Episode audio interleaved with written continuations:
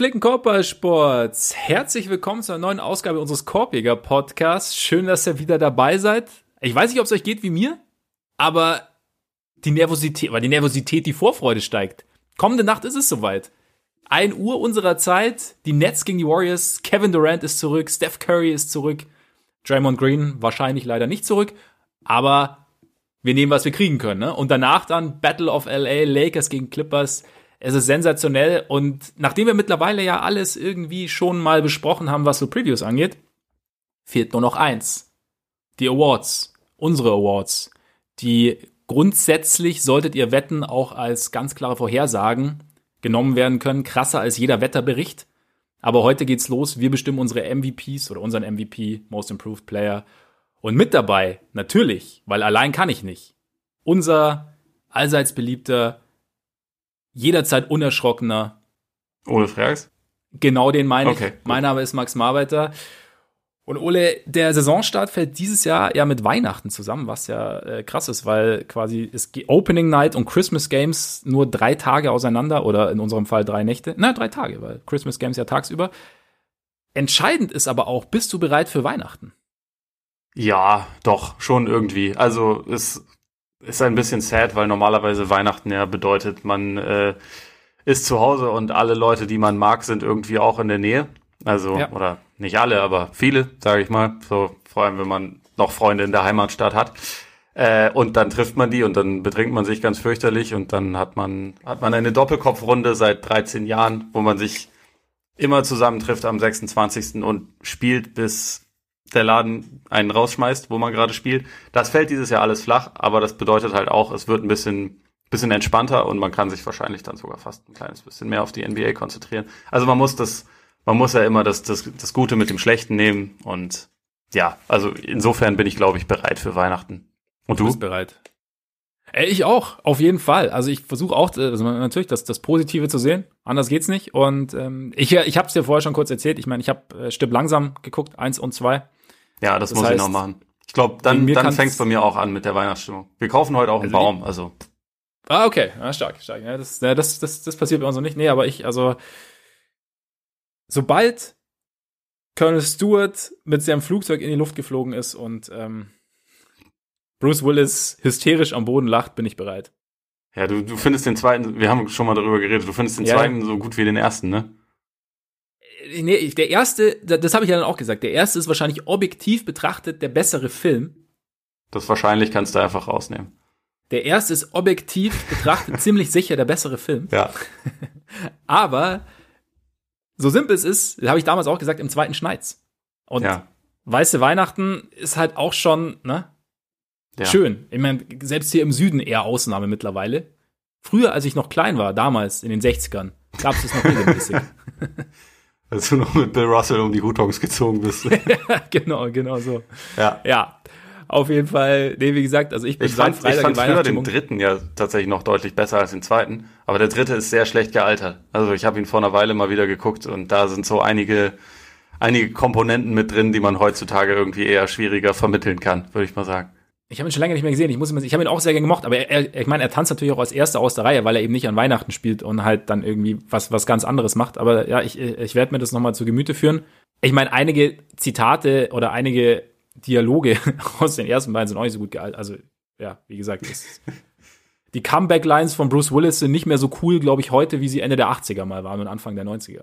Sie sind nicht alle zumindest. Sie sind so ähnlich subtil wie viele Instagram-Posts von LeBron wo er irgendwie so 40.000 Emojis an irgendwas dranhängt und so. So ein ja. bisschen on the nose, würde ich mal sagen, sind die Sprüche genau. von, ja. von äh, John McClane ebenfalls, aber sie sind halt gleichzeitig auch geil. Wobei ich dazu, also was Bruce Willis Sprüche angeht, ist immer noch Last Boy Scout, glaube ich, der, der geilste Film ever. Das ist, das ist so knochentrocken, was er da raushaut. Das ist so ein bisschen wie, als hätte Thomas Schaf das Drehbuch für den Film geschrieben. Großartig. Und äh, Christian Streich hätte drüber gelesen. Ja, genau. ja, so. Ja. Äh, Last Boy Scout, ganz groß, ganz groß, stimmt. Auch ein realistischer Sportfilm, also einer meiner Lieblingssportfilme. Vor allem so genau. die Anfangsszene, das ist ja so ähnlich läuft's ja in der NFL. Ja. Da schießt Seit man Jahren. sich den Weg frei. NFL, wir schießen den Weg frei. Ja, genau. Ähm, ja. Basketball.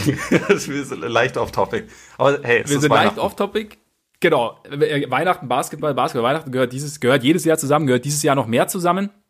Was ihr eventuell vermisst gerade. Ich meine, ihr habt es ja mitbekommen. Die Jazz haben mit Rüdiger Gebert verlängert. Und wir haben es natürlich auch mitbekommen. Wir haben zusätzlich mitbekommen, ihr wahrscheinlich auch, dass die Lakers mit Kai Kuzma verlängert haben. Und wir haben auch drüber gesprochen. Allerdings 25 Minuten oder weniger, 25 Minutes or less auf Patreon haben wir drüber gesprochen. Auf unserer Patreon-Seite, die da lautet patreon.com slash Podcast und Korbiger mit. Äh? Nee, ist falsch. Und da, AE. Ich sag ja, ich habe ich hab gewartet, ob du dich eventuell noch selber korrigierst. Ich, na, ich, ich wollte, dass du mich korrigierst. Aber das ist halt das Ding, da wir das nicht choreografieren, da landet so ein Ding dann halt auch einfach mal in der Gosse. So, es geht ganz schnell. Wir könnten jetzt natürlich neu anfangen und, und äh, schneiden, aber. Nee, nee, nee. Wir sind ja, wir sind ja real. Wir wollen ja re real und raw. Ja. Oder so. Wie die Up in Smoke Tour damals. So ist es, so ist es. Auf jeden Fall könnt ihr da, wenn ihr da vorbeischaut, da könnt ihr uns einerseits mit äh, monatlichen Beiträgen unterstützen. Vielen, vielen Dank an alle, die es schon tun. Und andererseits bekommt ihr dann genau solchen Extra-Content, also 25 Minutes or less. Dabei sprechen wir spontan oder sprechen wir über Themen, die sich so in der Nacht zugetragen haben, die sich gerade zugetragen haben und nicht zwingend in unseren wöchentlichen Zyklus hineinpassen. Und genau, schaut da sehr, sehr gern mal vorbei. Da gab es auch letzte Woche eine Mailberg-Episode. Vielen Dank auch dafür eure Fragen nochmal. Wir hoffen, wir konnten sie halbwegs beantworten. Und sonst, ja, vielleicht noch ein kleiner Hinweis dazu. Wir nehmen diese Folge aus Gründen am Montag auf. Also quasi gestern, für euch jetzt. Das heißt, alles, was zwischen gestern und jetzt passiert ist, findet keinen Zugang zu dieser Episode. Sollte sich viel getan haben, kann es sein, dass ihr es auf Patreon demnächst noch findet. Aber so, ne, nur damit ihr Bescheid wisst. Und mit diesem leicht hölzernen Hinweis gehen wir, glaube ich, direkt zu unseren Awards. Ja. Dieses Jahr mit äh, ein, zwei Fake Awards vielleicht und ein, zwei echten. Ich, ich schlage jetzt einfach mal kurz einen, einen Fake Award vor, weil mir auch nur Oder ein Kandidat dazu einfällt. Äh, potenzielle Farewell Tour Award. Gregory Popovich. Oh ja. Vielleicht. Also, wer weiß. Aber es, ich glaube, in jedem Jahr ist es mittlerweile eine potenzielle Farewell Tour. Und er ist auch einer, der es wahrscheinlich auf keinen Fall im Vorfeld sagen würde. Deswegen, ja. vielleicht müssen wir ihn einfach wertschätzen, gerade in einer Zeit, wo es mit den Spurs vielleicht zunehmend schwer wird. Das könnte gut sein. Vielleicht müssen wir echt versuchen, immer das Positive zu sehen bei den Spurs, was sie gerade tun. Oder ihn, oder zu, zu denken, davon auszugehen, dass Pop schon weiß, was er macht. Ja noch mehr, als wir es in der Vergangenheit, also ich meine, die letzte, das letzte Jahr oder die letzten beiden Jahre eigentlich haben da ja so ein bisschen, haben uns da so ein bisschen teilweise Fragen zurückgelassen, aber vielleicht sollten wir einfach davon ausgehen, im Sinne quasi des, der eventuellen Farewell Tour, dass er schon mehr weiß, was er tut, als wir. Ja. Weil Pop. Es wäre schade, wenn er weg wäre, aber er hätte sich seinen Ruhestand auch irgendwie langsam verdient, ne? Ja, schon. Also, äh, ich ich fände es auch nett, einfach wenn er mit seiner Art noch deutlich länger erhalten bleibt. Und also ich würde es jetzt auch nicht ausschließen, aber äh, er hat wahrscheinlich genug erreicht. Ich glaube, seine, ja. seine Legacy in Anführungszeichen ist einigermaßen safe. Ich meine, wenn er jetzt dann noch sollte es nächstes Jahr Olympische Spiele geben, wissen wir ja nicht. Wenn er dann quasi damit aufhören würde, das ja. wäre jetzt für ihn sicherlich auch ein cooles, cooles Endstück für, für sein Resümee. Aber als NBA-Coach gibt's ja keine keine zwei Meinungen, dass er ganz weit oben einzuordnen ist irgendwie. Also zumindest was das bisherige angeht, so auf dem Coaching Mount Rushmore auf jeden Fall angesiedelt ist. Ja, definitiv. Also da fallen einem jetzt nicht so viele ein, oder? So in der, in der Vergangenheit, die jetzt, die jetzt, die man jetzt über ihm ansiedeln würde. Oder halt nee, selbst, gleich, selbst auf, gleich auf mit ihm, hätte ich gesagt. Also ja, ja, Jackson, genau. Auerbach und Riley. Ich glaube, das sind ja, so die, so, die großen genau. vier, die man wahrscheinlich da nennen muss. Und Jim Boylan. Für den wird vielleicht noch ein weiterer äh, Hügel kreiert. Also mal schauen. Das, das kann natürlich noch passieren. Schweiß und Blut. Ja. Ja. Hardwork und so. Ja. Mit einer Uhr. Boiling across the chest. Wird krass. Ich halte das krass, auch für gut möglich. Aber ja, schau dir an Greg Popovich. Jetzt können wir auch mit einem echten Award Fall. weitermachen, wenn auf, du willst. Auf jeden Fall Riesenschauder. Ich, ich hatte nur noch eine. Meinst du, er, er, will, er, er schließt sich vielleicht nächste Saison dem Coaching-Staff der Netz an? Oder so als So als, als Schlangenbeschwörer oder was? Ich, ja, ich glaube nicht. Meinst du nicht? Ich glaube, das tut er sich nicht an, aber äh, ja, stimmt, die, die Gerüchte gab es ja relativ lange. Ich kann mir halt vorstellen, dass er dann eher sofort in so eine Advisory-Rolle reingeht bei den Spurs. Ja. Halt so ein bisschen das, was Jerry West jetzt über die letzten Jahre gemacht hat, wo er nicht mehr Daily Business macht, aber halt trotzdem irgendwie immer noch ein Babo im Hintergrund ist. Ich, ich schätze mal, dass das so die nächste Karrierestation von Pop sein wird, ja. wenn er nicht sagt, ich kandidiere oder ich mach, ich kümmere mich nur noch um meinen Weinkeller, was ja auch okay wäre. Also hat er sich auch, äh, hat er sich auch verdient. Und der soll ja auch ziemlich groß sein, der Weinkeller. Ja. Aber ich fände so, so ein Coaching-Staff mit, ähm, mit Dan Tony und Popovic als Assistant Coaches fände ich schon ganz geil. Ja. Irgendwie. Ja, vielleicht, vielleicht kann man dann äh, noch alte Rivalen mit reinholen. Shaq oder so. Na, mal gucken. genau. Würde natürlich Steve Nashs Weg zum Coach of the Year erschweren. Ja, eine sehr solide Überleitung. Schon, oder? Schon, ja. oder? Aber wer wird es dieses Jahr? Oder wird es jemand anderes in deinen Augen?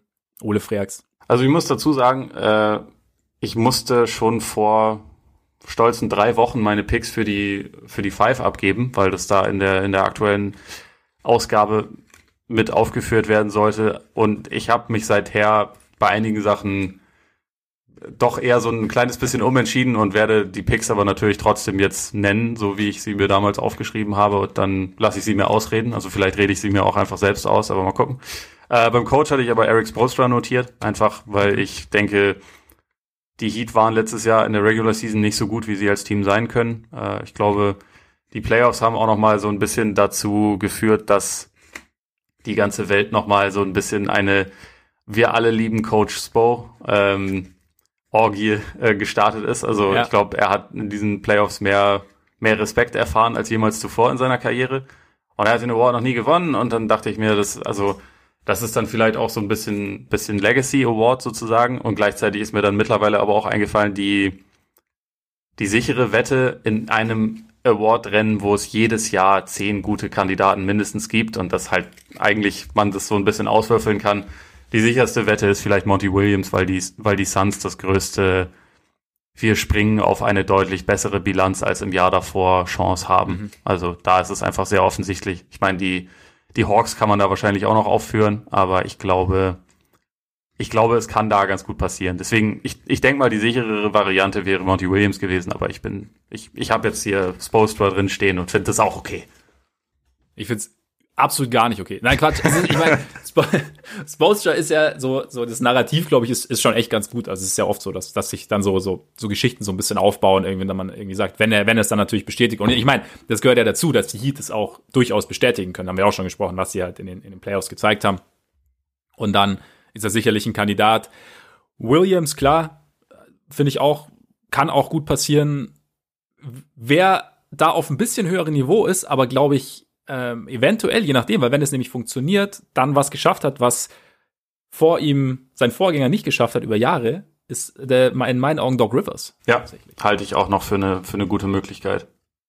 Also mal abgesehen davon, dass Daryl Morey das Team jetzt erstmal so umgebaut hat, dass es einfach mehr Sinn ergibt, wurde ja schon oft thematisiert, glaube ich, sollte es am Ende so sein, dass, dass Ben Simmons und Joel Embiid besser harmonieren auf dem Feld, dass die Sixers eine bessere Offense stellen, dass die Sixers damit auch automatisch besser spielen, weil ich meine, und besser dastehen am Ende, weil Potenzial haben sie meiner Meinung nach, also sie waren auch so ein bisschen, wir haben ja bei der äh, bei Mailback, bei Patreon gab es ja die Frage, wer uns wer eine positive Überraschung sein könnte. Da hatte ich die Sixers auch so ein bisschen, bisschen im Sinn, einfach weil ich mir, weil man mittlerweile halt ja so viele Fragezeichen hinter ihnen hat, weil man auch so ein bisschen enttäuscht wurde in den letzten Jahren. Und aber jetzt, ja, wenn, wenn, wenn, wenn, wenn Rivers die, die Teile so ein bisschen besser zusammenfügt und die Spieler so ein bisschen besser harmonieren und die Sixers dann so in den Top 3 im Osten reingehen, was ich mir vorstellen kann, wenn es funktioniert. Ja. Dann ist er für mich auch ein Kandidat, einfach weil er dann was geschafft hat, was, wovon wir alle lang geträumt haben, dass es irgendwann passiert. Ja, ich halte ich halte auch für gut möglich. Ich äh, bin auch bei den Sixers grundsätzlich wieder eher positiv gestimmt, was mir dann wieder selbst irgendwie wehtut, weil das war über die letzten Jahre ja öfter mal der Fall und man ist des Öfteren ja. auch mal damit auf die Schnauze geflogen, aber ich, äh, ich traue dem Team einiges zu. Ich habe sie auch als meinen vorsichtigen äh, Ostvertreter in den Finals äh, okay. mal aufgeschrieben. Aber wie gesagt, das ja. war vor drei Wochen, seitdem, ne, das ist, äh, das ist jetzt schon wieder alles ganz anders. Das nee. alles ganz anders. Hab sie da so viel passiert. Preseason. Preseason stellt ja grundsätzlich alles auf den Kopf. Ja, genau. So ist es nämlich. Deshalb, ja. Ich bin gespannt. Ich meine, es gibt noch andere Kandidaten. Terry Stotts, glaube ich, kann man, kann auch sein. Klar. Wenn es läuft. Mike Malone. Ja, die einzigen, die es nicht werden können, sind, sind glaube ich, Vogel und Budenholzer, weil ihre Teams zu ja. gut waren. Und ja. Aber so viel, so viel dazu. Machen wir mit anderen nicht so geilen Awards weiter. Manager. Also Executive Boah. of the Year. Ist für mich eigentlich eine klare, klare Angelegenheit. Eine klare Angelegenheit. Ja. Also, beziehungsweise eigentlich wäre es. John Horst. Ja, nee. Also, ich meine, könnte man zwar rechtfertigen, aber eigentlich müsste es, glaube ich, nach der Offseason der Pelikan sein. Also, ja, Rob. Kurzfristig. Ich glaube, Kurzfristig, ja. alle Schäfchen ins Trockene gebracht, das muss man schon sagen. Und das Team verbessert, mhm. was gerade Meister geworden ist. Das, äh, äh, und man muss immer dazu sagen, natürlich bei den Lakers, dass er sicherlich nicht der wichtigste Entscheidungsträger ist, aber er ist derjenige, der wählbar ist. Und ich glaube, die Lakers hatten die beste Offseason. Äh, es kann natürlich während der Saison auch noch was passieren, aber ich glaube, für den Moment müsste man sagen, ist es wahrscheinlich der Pelikan. Stand jetzt würde ich dir jetzt, wo du sagst, zustimmen. Ich hatte noch Neil O'Shea dazu gepackt, also als, als Kandidaten, mhm. einfach weil er, weil er für mich die Schwachstelle, also es war nicht einfach, aber er hat die Schwachstellen der Blazers klar, klar erkannt, oder die Blazers haben die Schwachstellen klar erkannt, sie sind sie klar angegangen und haben damit irgendwo eine Lücke gestopft und haben da, glaube ich, einem Team, das irgendwo immer so ein bisschen, ja, so auch so auf der Schwelle stand, aber so ein bisschen Schlagseite hatte, die letzten Jahre hat er jetzt, also er hat ein Team, das vor zwei Jahren gut war, jetzt, also, aber halt die, die Schwäche des mangelnden Wurfs auf dem Flügel hatte, dafür die Defense hatte, hat er jetzt im Endeffekt so verstärkt, dass da, dass da echt ein, ja, meiner Meinung nach ein ernstzunehmender Aspirant so auf die Top-Platzierungen, wenn du jetzt mal die L-Teams so ein bisschen ausklammerst, ähm, im, im Westen geformt hat. Und wenn wir drüber reden, wie stark der Westen ist, dann finde ich, könnte man, je nachdem, wie es dann am Ende rausgeht, könnte Neil O'Shea da auch äh, Möglichkeiten haben. Ist ein Kandidat, ja, würde ich auch ja. sagen. Vor Aber allem, weil klar, ich mein, äh, diesen Award wählen ja die anderen Executives und ich kann mir vorstellen, dass da auch der eine oder andere vielleicht nicht unbedingt scharf darauf ist, den Pelikan zu, zu äh, honorieren. Zumal sie ja wahrscheinlich auch denken werden, dass er da nicht der einzige Entscheidungsträger ist. Ja, ich meine, das ist auch, also, ich meine, wenn LeBron offenen Interviews sagt, da, darum habe ich Anthony Davis hierher geholt, dann kann man das auch durchaus verstehen, dass es ja. Diese Überlegung da gibt. Und wenn man bedenkt, dass der halbe Kader mittlerweile von Rich Paul vertreten wird, dann ist es auch, ist es schon einigermaßen naheliegend. Aber selbst wenn, wie gesagt, der Pelikan ist wählbar. Deswegen wäre er mein Executive of the Year. Ja, das stimmt. So ein bisschen pending, was bei den Rockets noch passiert. Je nachdem, wie, finde ich, wie der wer für James Harden kommt. Also vielleicht packt ja Raphael Stone zum Einstand irgendwie das Riesenpaket aus und dann. Ja, genau, vielleicht kriegt er Embiid und Simmons. zum Beispiel. Wahrscheinlich. was machst du dann? ja.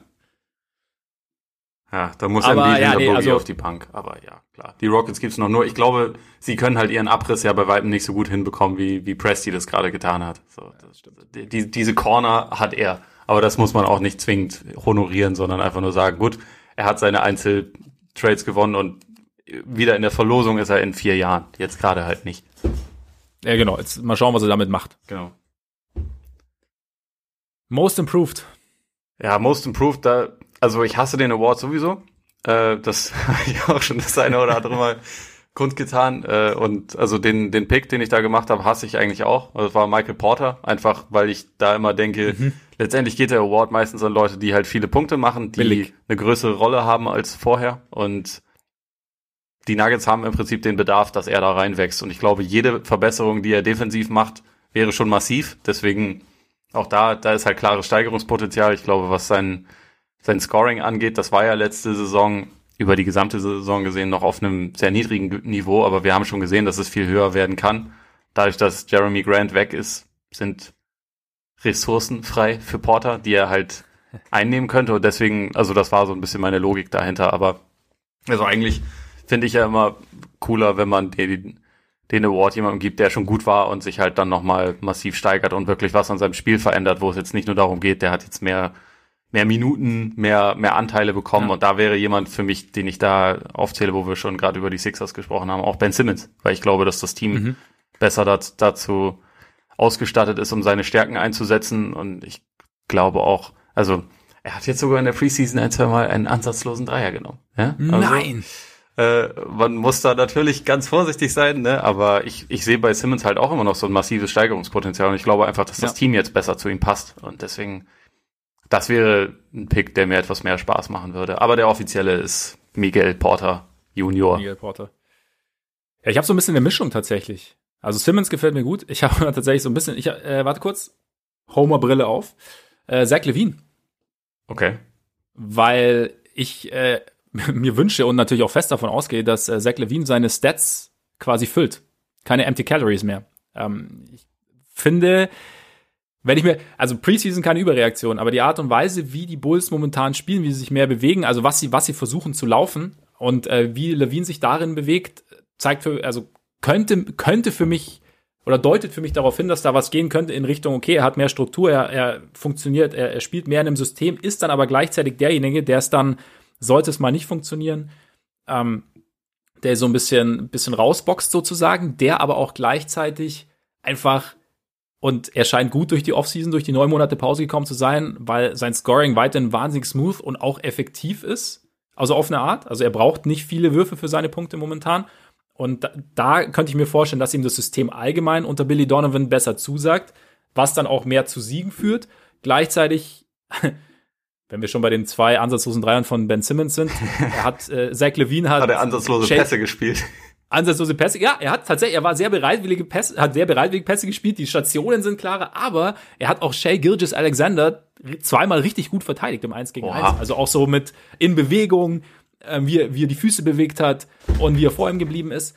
Und äh, da, da könnte ich auch so ein Punkt, wenn er sich defensiv so ein bisschen steigert, einfach ein, ein solider One-on-One-Defender wird, vielleicht im Teamverbund nicht ganz so viel pennt, was vielleicht auch unter Billy Donovan besser funktionieren könnte, weil die Bulls ja jetzt auch nicht mehr ganz so ex, äh, aggressiv verteidigen.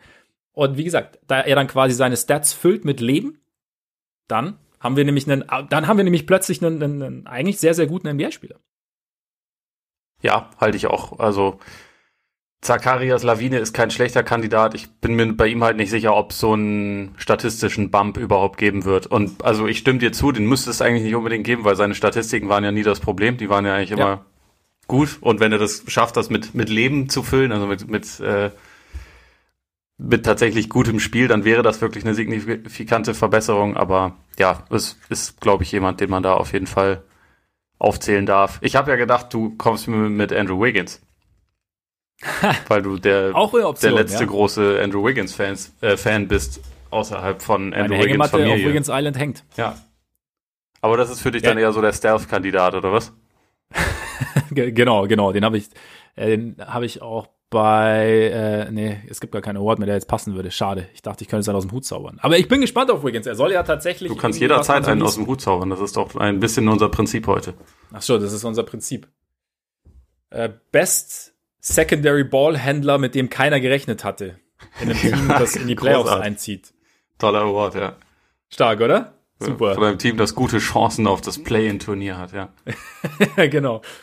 Ja, aber er soll ja anscheinend äh, hier der, der zweite Ballhändler neben Curry sein, beziehungsweise wenn Curry auf der Bank sitzt, habe ich jetzt kürzlich gelesen, was ich ganz interessant fand und das halt dann auch Le äh, Levine, Zack ist einfach in meinem Kopf, ähm, dass Wiggins da viel, viel auch mit der Second Unit spielen soll, was an ihm the theoretisch ja auch irgendwie zugutekommen könnte, weil haben wir ja oft so, du bist halt mit einer, ja, die, die Konkurrenz ist nicht ganz so stark und er kann vorher mit der, mit der ersten fünf neben Curry so ein bisschen seinen Rhythmus finden, so ein bisschen ins Spiel sich rein, reintasten und dann als, als Playmaker dann quasi die Minuten ohne Curry überbrücken. Ich glaube, das ist so, das habe ich gelesen, so ein bisschen der Plan. Aber ich bin gespannt, wie es funktioniert auf jeden Fall. Ich auch.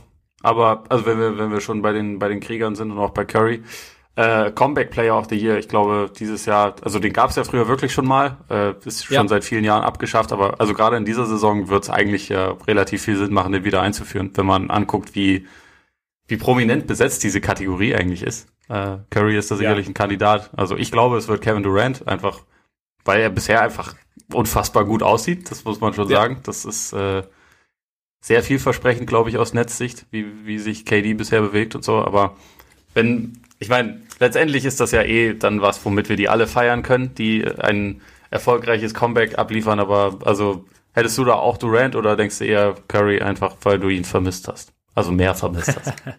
ich ich habe Curry auf jeden Fall vermisst. Ich habe auch Durant vermisst und ich glaube auch, so wie, wie Durant aussieht und ich glaube auch so wie, wie Durant dominieren kann, einfach offensiv und auch wie die Nets dann am Ende dastehen, in meinen Augen, ist, ist Durant da der, der klare Kandidat irgendwo.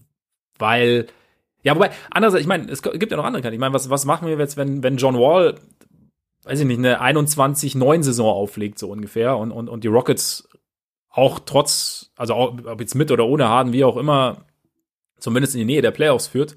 Boogie ja. Ist ja auch noch dabei. Das sind halt Leute, die man irgendwie schon so fast abgeschrieben hat, ne? So, das ja, hast du halt eben. bei Durant oder Curry nicht, sondern, ja. also ich meine, Wall hast du jetzt dann seit zwei Jahren nicht mehr gesehen und. Genau.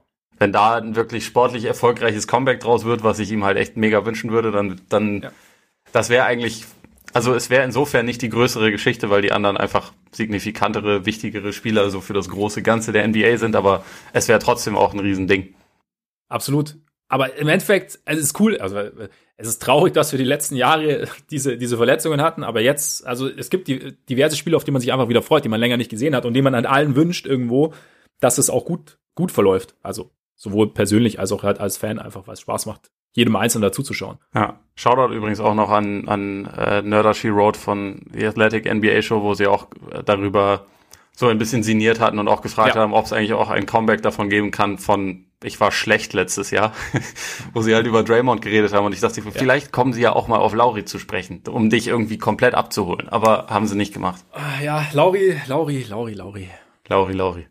Es sah, ey, letztes Preseason-Spiel sah gut aus. Und ich habe ja auch schon gesagt, die, die Bewegungen er trifft halt seine, seine Würfe sehr, sehr wenig konstant, aber die, er ist aggressiver. Er macht mehr, er versucht mehr. Er gibt sich nicht mit irgendwelchen Dreiern zufrieden, die so halb verteidigt sind, sondern er zieht zum Korb, spielt Pick and Roll. Du, ich habe noch Joghurt im Rucksack. Ich glaube, wir müssen weitermachen. mit Lauri meinst du, ich, ich könnte noch, ich kann noch ewig weitermachen, kein Problem. ich weiß. Aber das musst du dann eventuell nochmal äh, das machen wir dann in machen. der, äh, im, im, im Lauri Markkanen Watch, den wir jetzt wahrscheinlich auf Patreon auch, den, also aber featured Ole Freaks und so ja. wöchentlich bringen werden. Welchen Award als nächstes? Ähm, machen wir doch Six Man. Wir kommen ja sogar einigermaßen gut durch. Also das mit dem Joghurt, der, der überlebt. Ähm, auch hier hatte ich, äh, musste ich halt vor drei Wochen halt schnell irgendwas aufschreiben. Bin ich bei Goran Dragic gelandet, weil er wahrscheinlich aktuell einfach so ziemlich der beste Spieler ist, der irgendwo in der Liga von der Bank kommt. Ähm, ich hatte auch überlegt, ob ich einen von den Lakers nehme, war mir aber nicht sicher, ob sie jetzt Schröder von der Bank bringen zum Beispiel oder mhm. ob sie äh, also wie die Rotation da aussieht, sorry, weil er er, er ja so offensiv, äh, so offensiv formuliert hat, dass er starten will und wird und das aber aus Lakers Sicht vielleicht gar nicht so 100% der Plan ist, also weil es Sinn machen würde, seine Minuten mit denen von LeBron irgendwie zu staggern. Deswegen bin ich halt auf ihn da nicht gekommen und habe dann einfach mal Dragic aufgeschrieben. Und ich kann mir aber auch vorstellen, dass, dass er während der Saison halt vielleicht eher ein kleines bisschen, bisschen zurückgehalten wird. Letztendlich wird es halt mhm. an den gehen, der von der Bank am meisten Punkte macht. Deswegen ist wahrscheinlich Harrell auch wieder nicht die schlechteste Wette. Also, dass er halt einfach den Repeat holt. Aber ja, auch hier sind wir bei einem Award, der irgendwie nicht so komplett meine meine Liebe erfahren wird. Wen, wen hättest du da? Erstmal noch eine ganz kurze Frage. Sind wir denn sicher, dass Dragic permanent von der Bank kommt? Nö, sicher sind wir nicht, aber ich glaube, es hat letztes Jahr schon Sinn gemacht. Also da hat, da hat ja auch vorher niemand behauptet, dass Kendrick Nunn der bessere Spieler wäre. Aber man hat halt gedacht, dass äh, es Sinn macht, weil man in der Starting Five sowieso schon einiges an Playmaking hat äh, auf anderen Positionen, dass man da halt dann jemanden reinbringt, der halt eher, glaube ich, selber ein Scorer ist, den man reinwerfen kann und dass mhm. man halt Dragic auch nicht nicht überbelastet. Und ich glaube, wenn sich jetzt halt was an der Starting Five ändert, wird es auch nicht das Dragic da permanent reinrückt, sondern eher das Hero da permanent reinrückt, weil das jemand ein Junger ist, der, der, der die Minuten ja durchaus sehen darf. Ich glaube, bei Dragic geht's halt wahrscheinlich noch ein bisschen mehr darum, dass er nächste, also dass er in den Playoffs halt einfach fit ist. Also um ihn dann in, in den Playoffs tendenziell dann eher von in die, in die erste fünf zu packen. Vielleicht. Oder, oder halt einfach zumindest seine, seine Minuten zu steigern. Also ja. je nachdem, wie sich auch Nan entwickelt. Aber ich glaube, das macht bei den Heat eigentlich schon Sinn, dass man halt sagt, so die Jungen schicken wir voran und lassen die in der Regular Season ein bisschen mehr machen. Und dann, dann können wir, dann haben wir so, noch so ein intrinsisches Steigerungspotenzial, wenn es ja. halt ernst wird, sozusagen. Da fliegen kann, dann kann die Lennarts und, und potenziell die Nuns aus der Rotation sozusagen. Ja. Ja, nee, ja, eben, weil sie hatten ja also auch mit denen einen relativ hohen Floor letztes Jahr. Und ja. so kann man sich das im Endeffekt erlauben, das stimmt schon. Ja, deswegen hatte ich aber auch so ein bisschen, weil ich mir jetzt eben auch nicht sicher war, ob äh, wie weit Hero starten wird. Also ich kann mir schon auch vorstellen, dass er, dass er mehr starten wird. Ich hatte den auch so ein bisschen als Kandidaten erst im, im Kopf. Auch so ein bisschen Everybody's Darling mittlerweile ja seit den, seit den Playoffs. Ich habe mich dann aber auch äh, schön Scoring und so. Äh, wissen wir natürlich auch nicht genau, wie es dann aussehen wird, aber für Danilo Gallinari entschieden. Ja, ist auch, ist auch ein guter Pick, glaube ich. Der, ja, ich meine, soll ja, soll ja jetzt erstmal von der Bank kommen. irgendwie jeder, also keiner glaubt zu 100 Prozent, weil jeder irgendwie sagt, hey, so viel Geld für einen Bankspieler, aber wahrscheinlich dann halt kommt ja auch darauf an, wann er dann genau spielt. Und ja. ich glaube, die, die Spielanteile kann ich mir vorstellen, dürften relativ hoch sein. Scoring, scoren kann er. Und ja, wenn die Hawks sich dann zusätzlich eben auch noch steigern, aufgrund der ganzen Verpflichtungen und er gehört dann und ist natürlich dann ein essentieller Teil, dann könnte ich mir schon vorstellen, dass es auch noch so ein bisschen so das Paket, okay, sehr, sehr schlechtes Team ist auch dank seiner Mithilfe, dank seiner Punkte irgendwie besser geworden und dann passt es irgendwie ganz gut zusammen ja. irgendwo am Ende der Case. Ja, finde ich einen guten Pick. Ich glaube, der hat, der hat gut, ganz gute Karten. Wenn er die ganze Saison von der Bank kommt. Natürlich. Wenn er die ganze, genau, genau, kommt natürlich drauf an, was mit John Collins dann noch passiert, wie, wie sich das dann, wie es genau zusammenpasst. Aber ja, ich meine, und unsere Glaskugel stand jetzt, oder meine Glaskugel sagt mir Danilo Gallinari. Sehr gut. Defensive Player. Ja, äh, Anthony Davis. Da bin ich mir eigentlich sogar fast ein bisschen sicher. Ähm, also einerseits, weil er, glaube ich, der vielseitigste Verteidiger wahrscheinlich ist, den es aktuell gibt. Andererseits, weil man das irgendwie, also auch hier ist es ein bisschen wie mit Spoelstra, dass man das halt so ein bisschen Legacy-mäßig aus den Playoffs wahrscheinlich ja. mitnehmen kann, weil einfach die ganze Welt nochmal gesehen hat, es gibt kein, kein System, gegen das Anthony Davis kein dominanter Verteidiger sein kann und ist. Und das ist schon, das ist eine Auszeichnung, die ihn, glaube ich, abhebt von allen, außer außer Janis und Draymond in Bestform. Ansonsten gibt's da, glaube ich, nicht so viele, die da ein Wörtchen mitreden können. Embiid vielleicht noch, aber Embiid ist auch schon, ist noch vielleicht eine ganz, ganz kleine Kategorie drunter. Ich bin mir nicht ganz sicher, aber Embiid wäre auch ein Kandidat für mich, jedenfalls für den Award. Aber ich glaube, bei Davis ist es auch noch ein bisschen so, ich weiß nicht, ob die Lakers wieder genau auf dem Niveau verteidigen wie letzte Saison, aber wenn, dann, oder wenn sie halt wieder eine gute Defense haben, dann wird der der Credit dafür noch viel mehr als vorher an Davis gehen, einfach weil sie ansonsten ein paar gute Verteidiger ja abgegeben haben. Also sie haben zwar Gasol mit reingeholt. Oh. Entschuldigung. Ist gleich bestimmt. Sollen wir das dann einfach rausschneiden? Ja, ja, können wir machen. Ich glaube, es ist besser. Es ist, es ist bestimmt irgendwann gleich vorbei. Ich hoffe, es gibt noch ja. eine Nachricht auf dem Anrufbeantworter. das wäre wär sehr gut. Oh, ist das Die lassen wir drin, würde ich sagen. Das ist so ein Terror-Call, ey. Eckart Freaks und Christiane Sebert-Freaks. Herrn Freaks erreichen wir in der Regel montags bis donnerstags, kurz vor der vollen Stunde. Frau Sebert-Freaks... Sollen wir schnell was zum Mittagessen machen, oder? äh, so, jetzt ist es vorbei. Gut. Ähm, so. Geholt haben sie defensiv oder abgegeben, geholt? Ja, genau, also sie haben halt Gasol geholt, aber ansonsten haben sie sich ja eher offensiv und nicht defensiv verstärkt. Und ich glaube, wenn sie da wieder gut sind, dann wird es auf jeden Fall das Narrativ und die Bereitschaft geben, Davis die Stimmen zu geben, zumal alle anderen oder fast alle anderen, außer jetzt die beiden Vertreter, die man in Philly nennen könnte, haben es halt schon gewonnen. Also haben den Award schon mal gewonnen. Janis hat ihn letztes Jahr geholt. Äh, Gobert hat ihn zweimal gewonnen. Draymond hat ihn, ich glaube, auch zweimal oder einmal gewonnen. Bin mir nicht ganz sicher. Ich glaube einmal. Ähm, gut, Kawhi kann man in der Regular Season wahrscheinlich eh ausklammern, aber ich glaube, da hat er einfach dann ganz gute Karten. Wir haben ja in unserer Preview-Folge zur Western Conference schon drüber gesprochen, dass wir gespannt sind, wie jetzt die Identität der Lakers aussehen wird, ob es weiterhin, ich meine, letztes Jahr haben sie ja ganz klar irgendwie gesagt, okay, wir sind halt dieses Def Defense First Team so mehr oder weniger, wie sie es jetzt machen. Und wie sich das dann eben auf, auf Davis Case auswirkt. Aber ich glaube schon, also wie du sagst, also Davis ist halt einfach so ein herausragender Verteidiger mit ihm, glaube ich, hat auch die, die Defense der Lakers einfach noch einen relativ hohen Floor. Und auch da ist es, könnte ich mir halt vorstellen, das ist auch so ein bisschen so eine, so eine Narrativsache. Also der, je, je länger Davis nicht Defensive Player of the Year wird, desto wahrscheinlicher oder desto mehr steigt die Wahrscheinlichkeit, dass er demnächst, dass er gewählt wird irgendwann. Ja. Einfach weil, weil sein Impact einfach so groß ist an dem Ende, dass ich glaube ich, ja, wie du sagst, also ich meine, Janis hat schon gewonnen, Gobert hat schon gewonnen und irgendwie gefühlt ist Davis halt auch dran dann. Also es ist halt, und, und vielleicht ist auch so ein bisschen so Janis-Fatigue, also zwei MVPs plus Defensive Player of the Year. Wenn er natürlich und nochmal unfassbar eins drauflegt, dann kommst du natürlich auch irgendwann nicht vorbei, aber da ist vielleicht, hat, hat vielleicht Davis auch leichte Vorteile. Deswegen habe ich Davis auch äh, tatsächlich gepickt. Und ja, Simmons ist halt nochmal, wäre halt ein anderer Typ. Also je nachdem, ja. wie Simmons halt verteidigt, aber so ein bisschen halt die, ja, auf dem Flügel, Point of Attack, kleinere Positionen, dann vielleicht, je nachdem, wie die Defense dann aussieht im Verbund, ich meine, mit Danny Green, mit Embiid, könnte die Sixers Defense schon extrem gut sein und, und dann eventuell kriegt dann, ja, ich meine, die Sympathie für die etwas kleineren Spieler, auch wenn jetzt Ben Simmons nicht im Verdacht steht, viel kleiner ist er nicht. zu sein. Aber ist er irgendwo auch da.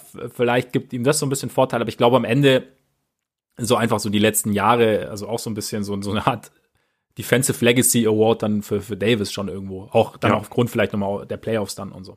Ja, und also ich meine, er wird auch wieder eine gute Saison spielen. Abgesehen da davon, ich ja doch klar. auch relativ überzeugt von. Ich glaube, bei den, bei den ja. Sixers ist bei mir so ein bisschen das Problem.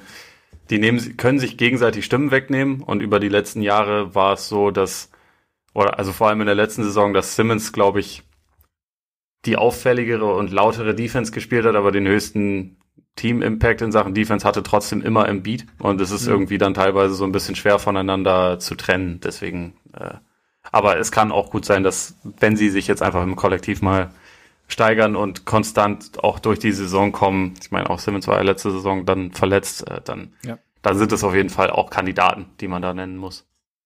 Rookie of the Year. Tja. Soll ich starten oder? Ja, du kannst Patrick Williams kurz abfeiern. Ich habe tatsächlich, ich habe tatsächlich Patrick. Ja, natürlich Williams. hast du Patrick Williams. Ja, aber jetzt mal ohne Scheiß, hast du Patrick, hast du Patrick Williams schon gesehen? Hast du, hast du den, du hast den, ich würde es ja auch nicht verübeln, wenn du dir nicht OKC gegen Bulls Preseason angeschaut hast, aber. Ich habe mir, ich habe mir kurze Highlights angeguckt, mehr habe ich nicht gemacht. Was, was, mal ab, was, was mir bei Patrick Williams einfach extrem gefällt, ist, mit welcher Ruhe er in diese Spiele geht. Also er ist halt einfach, er wirkt 0,0 überhastet, er bewegt sich defensiv extrem gut, er lässt das Spiel auf sich zukommen. Auch, ich meine, das ist nicht alles perfekt. Also es ist immer ganz interessant, weil ich mir die Spiele natürlich jetzt, also Preseason live nachts, bei aller Liebe, auch, auch ich mache das nicht. das heißt, ich habe dann immer schon so, so ein paar Highlights dann gesehen von Williams und habe mir dann das Spiel danach angeschaut und dann siehst du, natürlich siehst du auch Schwächen, aber das ist auch ganz normal. Er ist 19, Rookie, am College nie gestartet, ist ja auch ein, ein Riesenthema. Ähm, neun Monate im Endeffekt kein kompetitiv kompetitiven Basketball gespielt. Ja. Und trotzdem hat Billy Donovan jetzt auch schon damit experimentiert, ihn mit den Startern zu bringen. Auch meiner Meinung nach zu Recht, nach dem, was man gesehen hat. Und ich habe so das Gefühl, dass er, was so, so, so sein Kopf und das Verständnis für das Spiel angeht, schon relativ weit ist. Wie gesagt, defensiv bewegt er sich extrem gut. Manchmal fällt er, also hat, gab auch ein paar Szenen, wo er auf einen Shotfake dann zum Beispiel von Shea Gilgis Alexander reingefallen ist, wo er sich so ein bisschen ja, halt so, so, so Rookie-Mistake quasi. Aber die dürften alle mitbringen. Und ich glaube halt, ich glaube auch, dass, so wie es jetzt aussieht, dass er relativ viel Spielzeit bekommen wird, da relativ viel Möglichkeit haben wird, irgendwie auch, auch, auch Dinge zu tun. Gerade so, die Bulls sind ja auch irgendwie begeistert von seinem, oder er hat ja an der Highschool hat er, hat er Point Guard gespielt, wie irgendwie fast jeder gefühlt, aber dass er halt so ein bisschen als Secondary Playmaker irgendwie fungieren kann, dass er den Ball auch mal pushen kann, dann da aber auch nicht überhastet. Also wie es dann genau in der Saison aussehen wird, muss man natürlich sehen. Aber so grundsätzlich von allem, was ich bis jetzt gesehen habe, und ich habe natürlich keinen anderen Rookie bis jetzt so gesehen wie Patrick Williams, aber ich könnte mir schon vorstellen, dass er, dass er da eine relativ, eine relativ gute Rolle spielt. Und ich meine, ne? Und außerdem muss man das, das, den Homerism auch halt einfach zumindest kurz reinbringen. Finde ich auch okay. Der gehört natürlich auch dazu. Ja. Aber der, also. Ich finde, ich finde es auch schwierig dieses Jahr, einfach weil man die Rookies halt, sie haben halt einfach teilweise dann seit anderthalb Jahren oder so halt kaum gespielt und haben, also ich, bevor die Preseason angefangen hat, habe ich gedacht, die werden halt erstmal auch wirklich richtig hart Probleme haben. In der Preseason sah es jetzt bisher ja teilweise sogar ganz gut aus. Also zum Beispiel, wer mir da gefallen hat, auch seitdem ich meinen, meinen Pick gemacht habe, zu dem ich gleich komme, aber wer mir in der Preseason bisher total positiv aufgefallen ist, zum Beispiel Isaac Okoro von, von den Cavs, der äh, so als vor allem Defensivpotenzialspieler galt, aber der halt bisher auch wirklich offensiv sehr gut zurechtgekommen ist und der halt, glaube ich, alle Möglichkeiten in Cleveland erhalten wird. Das ist dadurch vielleicht dann jemand, den man, den man da noch auf dem Schirm haben kann. Auch jemand wie, wie Obi Toppin, der halt, glaube ich, halt einfach körperlich ein Stück weiter ist als viele andere Rookies und der auch bei einem absoluten Gurkenteam ist, wo er viele Möglichkeiten erhalten wird. Das, das kann halt wichtig sein. Und andererseits gibt es aber auch die Möglichkeit, dass es äh, ja mehr einfach darum geht, wer ist, wer ist solide, wer kracht nicht gegen eine Mauer. Und da war halt mein Pick. Also das war auch, wie gesagt, der, der von vor drei Wochen, Tyrese Halliburton, weil das einfach so ein, mhm. so ein Guard ist, der bisher auf mich immer so einen sehr, sehr kompletten Eindruck einfach schon gemacht hat. Also gutes Playmaking, kann werfen, ist irgendwie bringt sogar ein bisschen Defense rein und also vielleicht wird das dann nicht so ein Rookie-Jahrgang, wo es dann die Spieler mit den total lauten Statistiken gibt, sondern halt eher jemanden wie Malcolm Brockton, als er Rookie of the Year geworden ist, jemand, der der einfach vor allem dadurch auffällt, dass er extrem wenig Fehler macht und in einem okayen Team irgendwie auch gleich eine, eine signifikante Rolle spielt. Und das, das traue ich halt Halliburton zu. Aber insgesamt finde ich es halt schwierig. Also gerade weil auch so die ersten, die ersten drei Picks sind halt alle Leute, wo man halt vom Potenzial sprechen kann und die aber auch alle wie relativ massive äh, Defizite dann teilweise mitbringen und wo es halt einfach dauern kann. Also ich glaube, LaMelo Ball wird mit Abstand der spekulär, äh, spektakulärste Rookie sein, aber ich weiß nicht, wie, also welche Quote aus dem Feld für ihn schon ein Erfolg wäre, weil das, was ich bisher so sehe, deutet halt eher irgendwas in den Zwanzigern an. Ey, das, ganz kurz, ich finde das so krass, immer bei diesen Balls, ja, diesen Balls, dass da hier Kollege Lavar irgendwie trimmt seine Söhne zum Basketballprofi, aber er trainiert ihn halt einen so dermaßen beschissenen Wurf an. Also von der Bewegung her. Ja. Ich meine, was war die Idee dahinter? Mach's, mach's einfach anders als alle anderen, wird dann schon gut sein oder keine Ahnung, aber das, das gibt ja überhaupt keinen Sinn. Ja, vor allem dieses als, als Halbwüchsiger schon von der Mittellinie werfen, das macht ja auch deine Bewegung, oder also es kann die Bewegung kaputt machen, weil du halt eine, du Es musst ja dann viel mehr Kraft aufwenden, als wenn du einfach Ja. die, diese Kraft schon hast und einfach deine normale Wurftechnik benutzen kannst. Also wenn man damit viel zu früh anfängt, dann ist es, glaube ich, halt Ja. doch eher schädlich für das, was, was aus deinem Wurf und dann wird's, dann dauert es, das wieder zu reparieren. Also ich meine, bei Lonzo hat's ja anscheinend funktioniert letztes Jahr, zumindest vor der Bubble. Ja. Aber das waren ja dann auch schon mehrere Jahre Arbeit, die da reingesteckt werden mussten. Also mal gucken, wie das bei Lamello ist, der halt auch nicht finishen kann, was auch noch irgendwie dazu gehört. Aber Er ist wie gesagt, die, die. Pässe sind äh, à la, à la Bonheur. Das ist sehr schön, sehr schön. Lang nicht gehört. Ja, das stimmt, das stimmt. Aber ja, also Halliburton finde ich auch ganz interessant. Da wird man halt sehen müssen, wie groß seine Rolle halt ist, ne? Dann Ja. bei den, bei den Kings. Genau, Also einfach weil, weil Fox und Hield da auch noch rumlaufen. Aber Ja. ich glaube, was halt für ihn spricht, ist, dass er eigentlich mit beiden auch gleichzeitig auf dem Court stehen kann und aber auch als Ersatz für einen von beiden. Und deswegen kann ich mir schon vorstellen, dass selbst wenn er vielleicht von der Bank kommt, dass er halt viel, viel Spielzeit äh, bekommen wird. Wobei man natürlich sagen muss, äh, Buddy hielt nicht viel davon, eine kleinere Rolle zu haben, ne? Das ist, ist äh, tendenziell richtig, ja. Ja. Aber deshalb noch mal ganz kurz. Also bei allem, was du gesagt hast, ne? Für mich, die Schnittmenge aus allem ist für mich Patrick Williams. Ja, natürlich. Du machst Hat- mich die Aaron Fox Teufelswild. Er wird, er wird, nein, nein, weil, weil ist jetzt kein richtig geiles Team. Sie haben eine Rolle für ihn. Er wird Spielzeit bekommen, aber das Team ist nicht ganz mies, so wie jetzt die Knicks oder vielleicht auch die Cavs. Das heißt, er ist so mittendrin und noch dazu, man redet auch über seine Defense, aber offensiv sah das auch viel besser aus als geplant. Von daher Vielleicht wird er auch noch Most Improved Player. möglich und Coach of the Year. Ja, okay. Ich, ich persönlich traue Patrick Williams alles zu. Also von daher, Okay. Ähm, gut, dann, wir haben eigentlich nur noch die, die Teams und MVP offen, ne? so sieht's aus. Oder hast du noch irgendeinen irgendeinen Fake Award? Nee, jetzt gerade nicht. Wie wär's mit ähm, wahrscheinlichster Star Trade? Aber es ist halt wegen Harden Außer irgendwie James so ein bisschen, Harden. bisschen Vielleicht lame, so ne? Deswegen müsste man Harden ausklammern. Aber Ja. hast du sonst einen? Ein Star Trade. Warte mal ganz kurz. Ja, gut, ich meine, der nächste Kandidat wäre halt irgendwie Bradley Beal. Ja. Wobei da würde ich mich aber auch nicht zu weit aus dem, aus dem Fenster lehnen, einfach weil wer weiß, wie wie es mit Russ funktioniert. Also vielleicht ist es ja gar nicht so mies. Ja. Und auf einmal verstehen die beiden sich blendend und die, die Wizards steuern solide auf Platz 7 zu.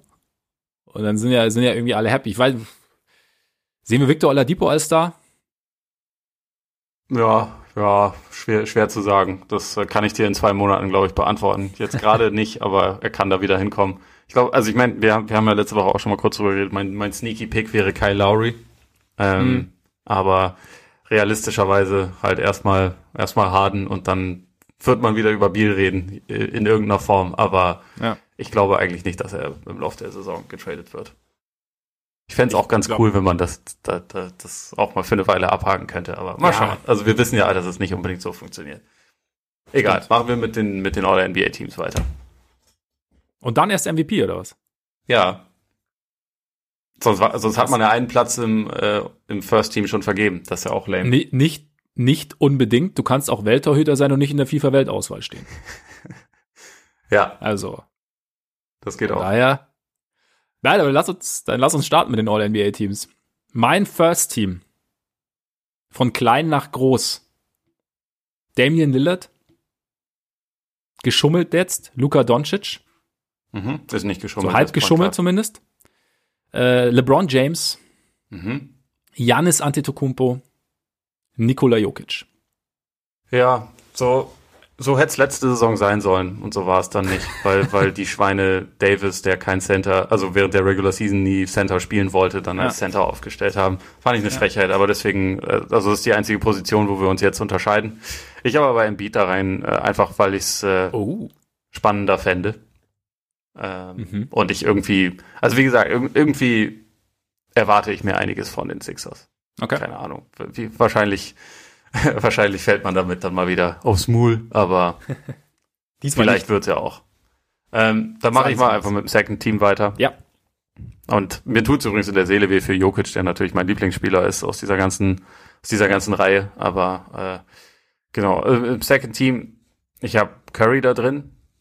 Äh, ich habe eigentlich Harden da drin, äh, weiß aber nicht, was ich jetzt mit Harden anfangen soll, äh, ob ich da ich auch irgendwie schummeln soll. Ich meine, bei den, bei den Celtics ist ja alles interchangeable, deswegen können wir da vielleicht einfach auch äh, schummeln und Tatum hinstellen, weiß ich nicht. Wäre aber ein Kandidat. Ansonsten Durant, ne? Mhm. Äh, ich, ich habe ein gewisses Vertrauen, Kawhi und äh, Anthony Davis habe ich dann da auf der 5, weil er ist ja voll der Center, ne? Deswegen, deswegen muss man also das doch auch geschummelt. So ja. Alter.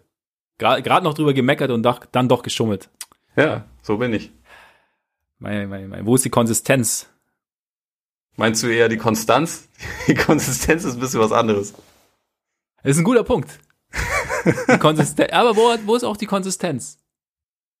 Äh, ich bin, ich habe tatsächlich, ich habe aber, ich habe genau das gleiche gemacht. Bei mir ist AD auch der Center. Ich habe auch Durant, ich habe auch Kawhi, ich habe auch Curry. Ich habe allerdings James Harden in die Ecke gestellt. Wie gesagt, ja, dieses Verhalten ich okay. toleriere ich nicht. Und deswegen kein All-NBA-Team bei mir dieses Jahr, lieber James.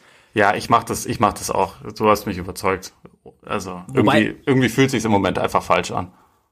Wobei, ah, wobei ich da jetzt auch nicht ganz konsequent war, weil ich habe meinen Guard-Spot, meinen zweiten, an Kyrie vergeben. ja, nee, das, das, das, das, das mache ich nicht mit. Kyrie ist bei mir, glaube ich, raus. Kyrie ist für dich, was James Harden für mich ist anscheinend. Nee, ich habe äh, Kyrie, weil ich, ich bin davon überzeugt, dass Kyrie eine sehr, sehr gute Saison spielen wird. Und dann? Weil, weil er jetzt äh, Salbei verbrennt, glaubst du, dass ja, das wird stimmt, ihm helfen? Stimmt. Wurde uns ja auch bei Instagram geschickt übrigens. Ich, ich, ich habe dann so überlegt, ob er vielleicht mit unserem Freund Joachim telefoniert hat. Der hat ja das Hotel ausgeräuchert in der Bubble. Stimmt. Und ich meine, das war sicherlich auch keine schlechte Idee, dass er das gemacht hat. Eben. Eben. Von daher, ich glaube, ich glaube. Die Clippers hätten nur mehr davon brauchen können. das stimmt, das stimmt. Er, er, das konnte er ja nicht wissen, weil er war noch nicht lang genug beim Team, um ja. das einschätzen zu können, wie viel genau. Aber ja, Okay, aber wen habe ich denn dann als Second Team Guard? Weil eigentlich macht es ja keinen Sinn, Tatum da reinzustellen. Ich glaube, ja, der wird auch eher im Third Team landen. Ähm, also meine Kandidaten wären noch, du kannst mich ja mal kurz einfach überzeugen. Ja. Also nicht von Kyrie, aber sonst äh, Donovan Mitchell, Jamal Murray, Bradley Beal. Äh, Westbrook wird wird immer ein Kandidat sein, weil er ein großer Name ist. Ich weiß nicht, ob ich ihn da haben will. Äh, Jimmy Butler ist offiziell ich glaube, letztes Jahr war er sowohl für Guard als auch für Forward äh, wählbar. Oder? Ja. Aber eigentlich ist er auch eher ein Forward. Ja.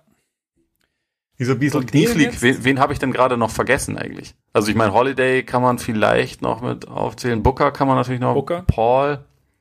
Aber ich weiß, äh, äh, äh, vielleicht, vielleicht einfach mal Booker. Warum nicht? Okay. Finde ich, finde ich nachvollziehbar, weil kommt bei mir jetzt im Third Team tatsächlich. Und ist ein guter Spieler. Er ist, er ist ein gu- guter Mo, guter Mo. Ja, Kugel- Kugel okay. Jeff- ja ich, ich, ich, ich schreibe ihn hier jetzt einfach mal auf. Genau. Ja. Dann zum, ja, dann machen wir gleich Third Team, weil ich habe äh, Booker tatsächlich, dann Murray, dann Mhm. den Kollegen Butler, Tatum und dann Embiid. Ja, okay. Ja, dann sind wir doch wieder bei einer relativ ähnlichen Lösung.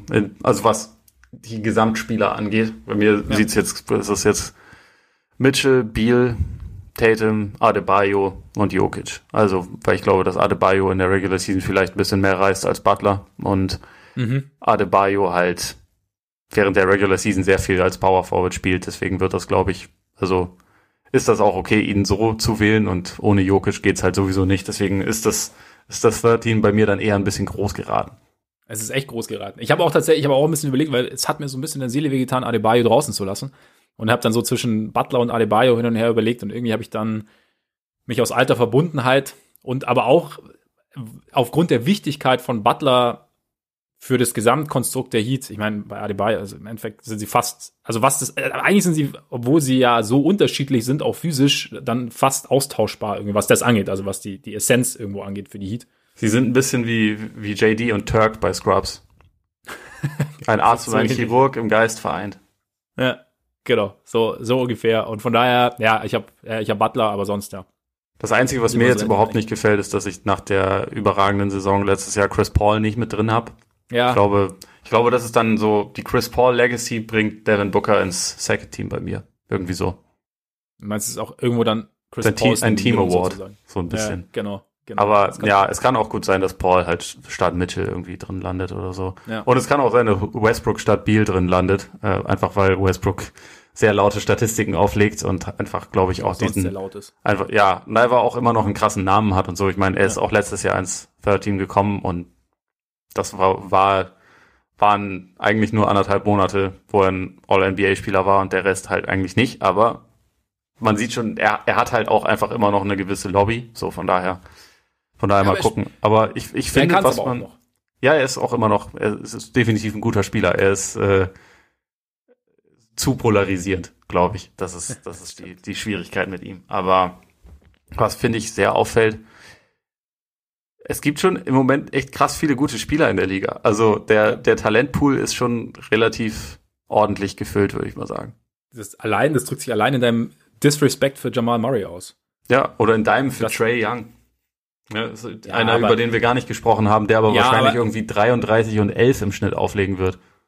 Ja, aber bei Trey Young möchte ich halt erstmal, also, das wäre so, so ein Kandidat, also so Zach Levine plus sozusagen. Also da möchte ich dann, also weißt du, bei, bei, bei Murray, Booker, da hat man mittlerweile schon mal gesehen, dass das auch dazu beiträgt, wirklich Spiele zu gewinnen. Und das ist jetzt kein Ding gegen Trey Young, aber Trey Youngs Name ist einfach schon so groß, finde ich. Und er hat letztes Jahr hat's hat's ja teilweise sehr, sehr gut ausgesehen und dann hatten sie auch echt viele Verletzungsprobleme, muss man auch sagen. Aber ich finde, also bei, bei Young, also wenn die Hawks jetzt auf einmal in der Playoff-Konversation sind und, und, und Young die Offense richtig, richtig gut anleitet, dann kann es schon auch sein, dass er da reingeht. Aber ich, also nur wenn es jetzt nach mir geht, möchte, also und ich jetzt entscheiden muss, und es, es, es sind ja meine Teams gerade. Jetzt gerade musst du es, ja. Genau. Dann, dann sind nur andere einfach noch davor, weil, weil da war die von einem anderen Floor sozusagen starten. Für Ja. mich jetzt persönlich als, als, als Young irgendwo. Ja, geht mir auch so. Also da, da muss einfach noch was passieren. Aber wie gesagt, ich glaube, statistisch wird es einen guten Case für ihn geben, wahrscheinlich. Also mal gucken. Das sicherlich, ja. Aber also ich überlege gerade, wir haben echt krass viele Spieler ja noch nicht genannt, die man, also wo man halt wahrscheinlich irgendwann Argumente für finden kann. Also nur mal im Westen Morant, Towns, Russell, äh, Ingram, Zion, wer weiß, ne? äh, Paul George, auch gerade einen doch nicht ganz unsignifikanten Vertrag unterschrieben. Ist auch nicht der allerschlechteste Spieler eigentlich. Ähm, die Aaron Fox, also äh, es, es läuft schon noch der ein oder andere gute Spieler darum. Absolut. Also mal gucken. Ja, auch hier dein, dein Freund aus Boston, Jalen. Jalen, Ben Simmons haben wir auch nicht genannt, Pascal Siakam haben wir nicht, Lowry haben wir nicht. Äh, tja, äh, es ist äh, ein, ein tiefer Talentpool, wie gesagt. Absolut. Aber wer, wer ist das Talent? Der größte, der beste, Ja, der wertvollste. also ich habe ja meinen MVP-Pick eh schon äh, öffentlich kundgetan, deswegen sag du mir doch einfach, wen du hast. Wir haben ja in unserer, in der Patreon-Folge wurde ja die Frage eben gestellt, oder wurde uns eine Frage gestellt, die wir dann auf diese Woche verlegt haben. Die Frage war, ob Damian Lillard Chancen hat, den MVP zu holen. Und meiner Meinung nach, oder für mich hat er sie, weil er ist mein MVP-Pick tatsächlich. Ich glaube nämlich, doch. dass.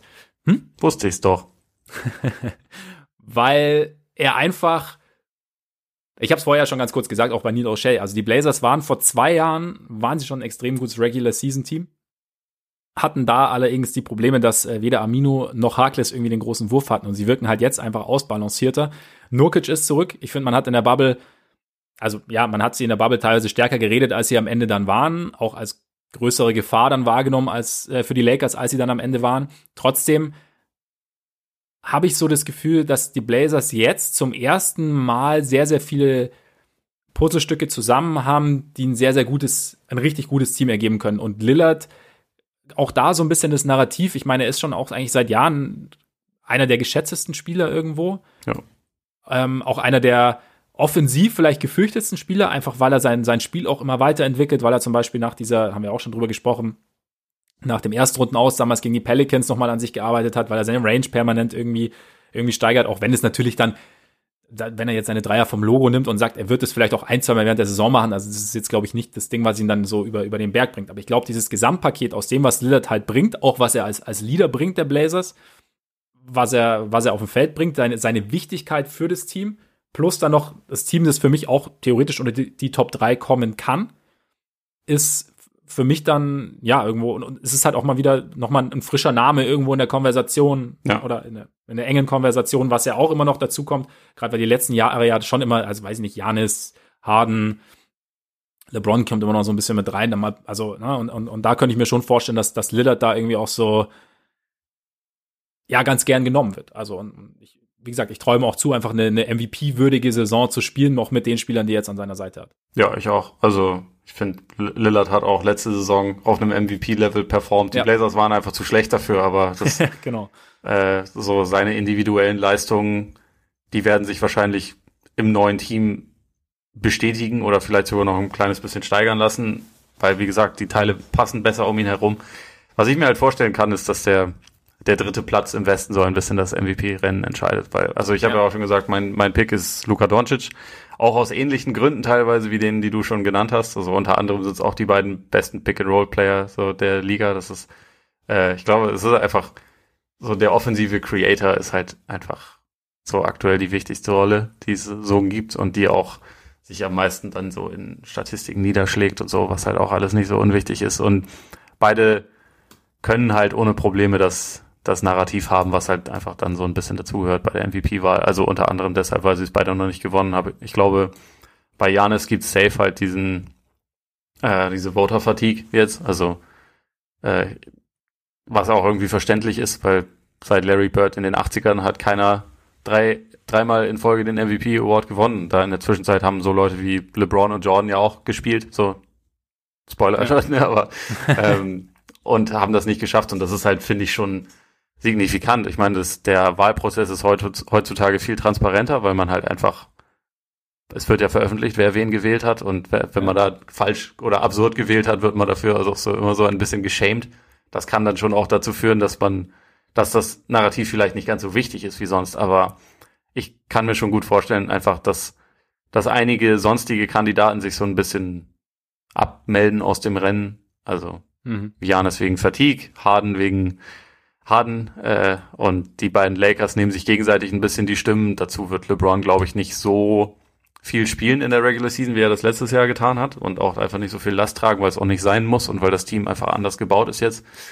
Davis ist nicht der wichtigste Spieler seines Teams. Bei den Sixers hast du immer alle möglichen weiteren Bedenken, aber das wären trotzdem ja. für mich auch noch, das wäre jetzt nicht ausgeschlossen, dass die da reinkommen können. Und dann ist, wie gesagt, dieses Rennen um Platz drei oder vier im Westen. Also für jemanden wie Jokic kannst du da vielleicht auch ein Argument finden, wenn die Nuggets entsprechend performen und halt Grant ist ja, nicht mehr da und äh, sie irgendwie, sie bleiben trotzdem auf einem sehr hohen Level, werden Dritter oder Zweiter im Westen oder was auch immer. Ähm, dann geht das doch schon. Bei mir ist einfach, ich habe das Gefühl, Doncic hat die besten Karten. Und auch wenn er erst in sein drittes Jahr geht, es ist einfach jetzt schon so, so krass, wie er auch einfach zum Gesicht der Liga so ein bisschen stilisiert wird, also zum jungen, mhm. künftigen mhm. Gesicht der Liga, dass ich glaube, dass das kann da alles ganz gut zusammenpassen. Deswegen war das mein Pick, aber ich finde Lillard auch absolut, absolut möglich. Ich meine, bei Doncic gebe ich dir auch, was, was da vielleicht der Punkt sein kann. Ich meine, du sagst ja schon äh, Gesicht der Liga und so und erst seine dritte Saison. Das heißt, er hat da doch, er hat ja noch wahnsinnig, oder man geht ja davon aus, dass er noch wahnsinnig viele Möglichkeiten bekommen wird, ja. den, die, die Trophäe zu bekommen. Und bei Lillard, Anfang 30, die Wahrscheinlichkeit sinkt so ein bisschen. Ne? Oder, oder je länger man wartet, desto geringer wird die Wahrscheinlichkeit. Von daher ist vielleicht auch so ein Punkt, dass dann viele sagen, okay, wenn es jetzt eng ist zwischen den beiden, dass man sagt, nee, komm, wir geben es jetzt nochmal Lillard.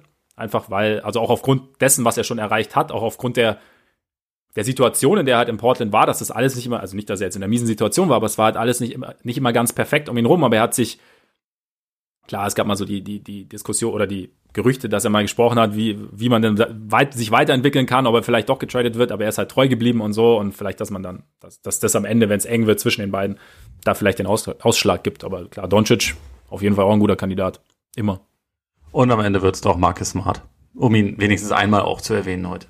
Er muss mal, es sei dir auch gestattet. Den, man nennt ihn ja fast schon den Patrick Williams der Celtics.